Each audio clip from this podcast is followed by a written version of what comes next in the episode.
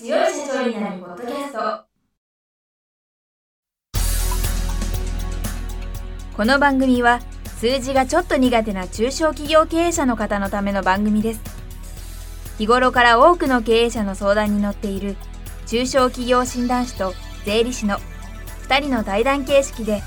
中小企業の現場の目線から専門知識を分かりやすく解説します。会社経営に数字を上手に活用していただくために会計税金融資などをテーマにお伝えしていきます。こんにちは。前回の番組で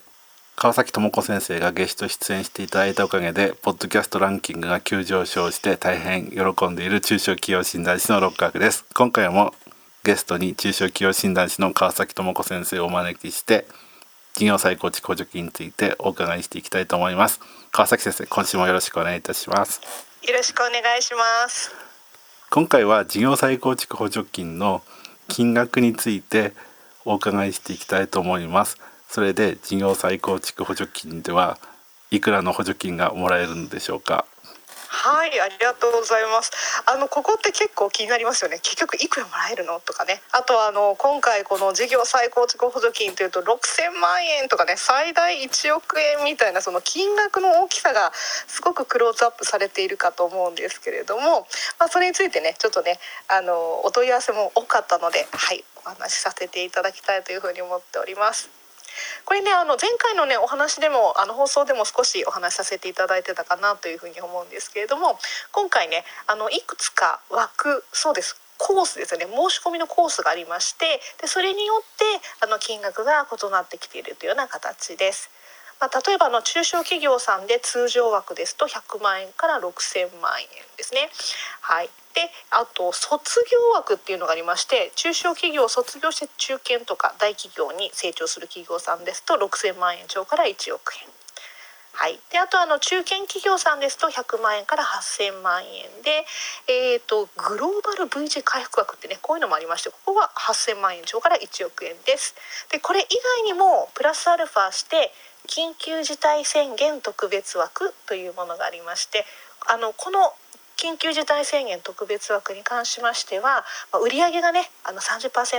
ぐっと下がっている企業さんが対象ということで、えー、と設定されてます。でこれに関しては従業員さんの数によって区分けがされていまして従業員数が5人以下ですと100万円から5000万円。あ5000万円じゃ500万円ですね。100万円から500万円。そして従業員数が、えー、6人から20人で100万円から1000万円。そして従業員数21人以上で、えー、100万円から1500万円というような形で、はい、設定されております。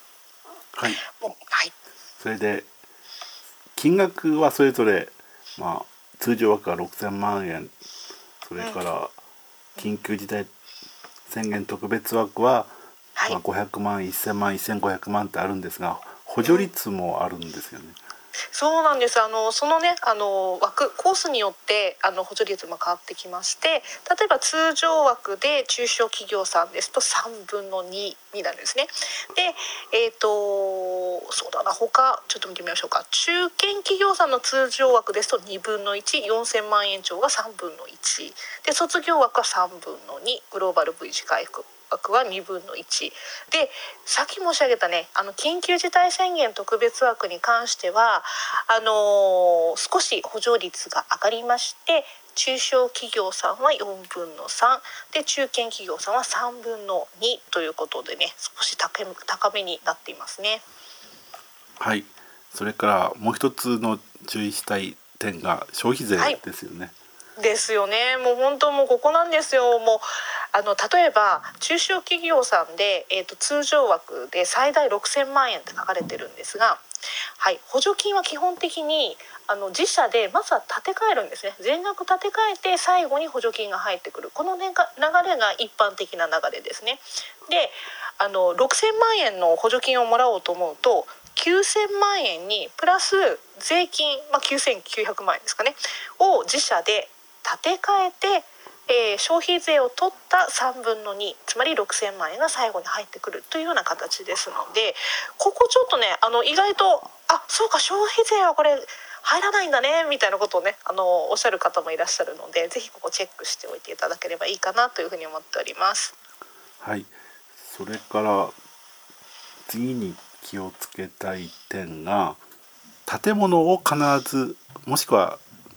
無形の投資を必ず行う必要があるっていうことですよね。そうですねあのイメージとしては例えばあの広告宣伝費とかね販売促進費だけでこう申請となると理由書書かなきゃいけなくなってしまうということなんですね。あの補助事業期間内で使い果たしてしまうようなものだけではなくて今おっしゃっていただいた通り例えば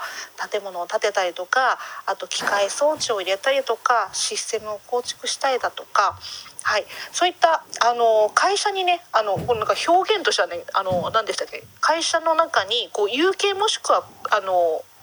無形か。有形もしくはいや有形もしくは無形の資産となるものをねあのちゃんと投資として入れてくださいねといったような表現がありますのでちょっとねその辺申請される、はい、あの費目に関してもチェックしていただくといいかなというふうに思いますね。それなので経費だけ補助してもらいたいっていう場合はちょっと難しいと言いますか要件を満たさないというそうですね。広告宣伝費だけとかだと厳しいかもしれませんね。私もあの事前相談で一度あのテレビの広告枠を買い切りたいと。なのでそれだけでこうひあの出したいっていう方いらっしゃったんですけどそれはちょっと厳しそうですねというお話はさせていただきましたね。それから人件費は限定的ということですか？人件費、えっと、従業員さんですかね、はい申請される企業さんの人件費はあの対象外になってしまうんでちょっとここはお気をつけいただきたいんですけれどもあそうだったんですねはい、そうですよね。あの結構ね問い合わせ多いですよね。従業員さんの人件費とか、あとあのよくあるのがあのパソコンとかね。買えますかっていうふうにあのよくお問い合わせいただくんですがパソコンがね対象外になってしまいますんではいここはちょっとねご注意いただきたいと思います。汎用性の高いものはちょっと厳しくなってしまいますね。あとあの椅子とかテーブルとかねああいったものもあの補助対象経費の中にこう入っていないものになりますので対象外という形になります。お気をつけください。自動車もダメなんですよね。自動車はそうですね。公道を走る車両はダメって書いてましたね。残念ながらね。そうなんですよ。ワゴン販売の場合ちょっと難しい感じ。ワゴン販売の場合車自体は自社の自社でねあのご用意いただいて中身を改装したりとかあとあの、まあ、機械装置ね何か入れるのであれば対象になる可能性が高そうですね。わかりました、はいあと次に手順としては採択されたらばあれですかね補助金の流れをちょっとご紹介させていただくと良さそうですかね。はいはい、わかりました。あの今回ね。こちらの補助金が経済産業省から出ているものなんですけれども、まあ、一般的に経済産業省から出ている補助金ですと、まあ、申請を出しますと。でそして審査が入ってでその後合格不合格が決まるんですねで合格のことを採択っていうんですけれどもそこで採択発表がされますとそしたらその後にあの交付申請というものを行っていただいてそこで初めてね見積もりとかつけて、はい、あのうちの会社ではこれくらいねあの確定金額でかかりそうですっていうのを交付申請で上げていただきます。そう申請段階では概算で出してるんですね。なので交付えー交付申請でいくらですよっていうところを見積もりで出していただいてその後交付決定額ですね交付決定通知書っていうね書類が来ますでその内容があのあなたの会社がもしも申請通りにねあの補助事業を行った場合はこれくらいの、えー補助金を出しますよといったような通知が来るんです。でそれが来てから、えー初めて、えー発注をかけるというような形ですね例えばあの建物を建てる発注をかけるとかあと機械装置ね入れるのでその発注をかけるといったような形です。はい、でその後あの、えー、と物をね導入していただいたりとか、はい、あの建物を建てていただいたりとかあと広告宣伝を打っていただいたりとかして事業者さんにお金を支払ってでその後実績報告書を書きますと。でその後ねあの検査が入っておそらく今回確定検査って書いてますので確定検査が入った後に補助金が入ると手元に入ると。これが基本的な流れです。ただしこれ今申し上げた通り基本的な流れなんですねで今回はあの公募要領にも事前着手申請の話であったりとかあとはあの概算払いのねあの制度があるというふうに書かれています。でこの内容がですねあの事前着手申請に関しては一時公募については2月15日以降のはい、あの契約がね完了したものについてあの対象ですというふうに書かれていますが概算払いについてはちょっとまだねあの詳しい情報が入っていません。なので、えっとここら辺は今後明るみあの明ら明らかにね、はい、あのなってくるかなというふうに思います。あとあの二次公募でねあの事前着手申請をお考えの方はいつ以降のものが対象になるかというところもね含めてあの一度公募要領が出ましたらご確認いただけるとよろしいかというふうに思います。はい今川崎先生におっしゃっていただいた事前着手申請なんですけれども発注日に気をつけないといけないっていうことですよね。そうですねこれちょっと待ってくださいね今ね私もねその内容を出そうと思ってお待ちください。それでねこれね意外とねあれなんですよ。ちょっと待ってください。はい。私の知り合いでとりあえず事業を進めて採択されたら補助金をもらおうって考えてた人いるんですけどうんうん。それだとダメな場合もあるわけなんかそうですね。令和3年2月15日以降に購入契約発注を行ったって書いてますね。なので2月15以降に契約を行ったものが補助対象経費とできとすることができるということなんでそれよりも前に発注を行っていると補助対象経費としては認められないということですねきっとね。でその一次うん公募に関しては事前着手申請をしてあればうん。2月15日以降なんですけどもうんうん。もし事前着手申請をしていない場合はうん。交付決定日以降そうです。交付決定日以降、まあ、あの通常の流れになりますね交付決定日以降に発注したものが対象になりますね、はい。補助対象経費としてなると。はい、ということで二次公募については事前着手申請をしたものはいつ以降のものかまだはっきりしてないからはい分かってから、でかつ事前着手申請をして了解を取ったとしても、事業再構築補助金が採択されるかどうかは保証されてないからそうなんですよ。わからないです。発注しちゃったけど採択されなかった場合のリスクもあるっていうところがちょっと。お気をつけいただいた方がいいかもしれないですね。そう今回のこの補助金って結構ね気をつけなきゃいけないところがいっぱいあるんですよね。そうだから金額が大きい場合はやっぱり採択を待ってからの方がいいと思います、はい。採択そうですね。採択結果が出てそれを見てから一時の場合はですけれども交付決定日までいきますんで採択結果を見てあの採択されていれば事前着手申請を出して認められるあでもなこれちょっと待ってよ。事前着手申請をメールで送った上でですよね。それで着手